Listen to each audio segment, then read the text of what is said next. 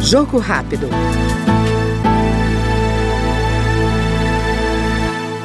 O deputado Gerlen Diniz, do PP do Acre, pediu mais atenção do governo federal para a situação de pequenos produtores que tiveram as terras na região amazônica embargadas devido a crimes ambientais, em particular o desmatamento. Segundo o parlamentar, a burocracia e a falta de regularização fundiária agravam o cenário, apenando os pequenos proprietários que sobrevivem do campo. Eu gostaria de ter do presidente do IBAMA um plano, estado por estado, para trazer essas pessoas que hoje encontram-se na ilegalidade, trazê-las de volta para a legalidade.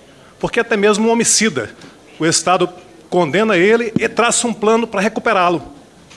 Depois de um determinado tempo, ele vem para a legalidade, ele volta para o seio da sociedade.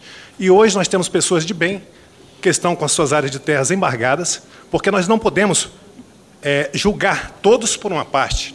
Como já foi bem dito aqui, os grandes responsáveis pelos desmatamentos do nosso país são os grandes proprietários. E há milhares de pequenos proprietários com suas áreas embargadas. Milhares.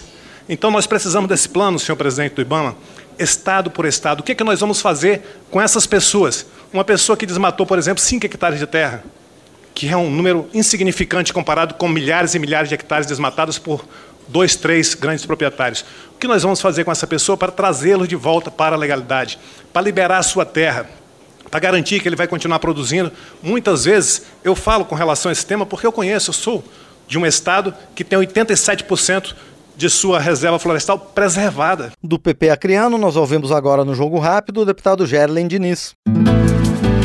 Jogo Rápido.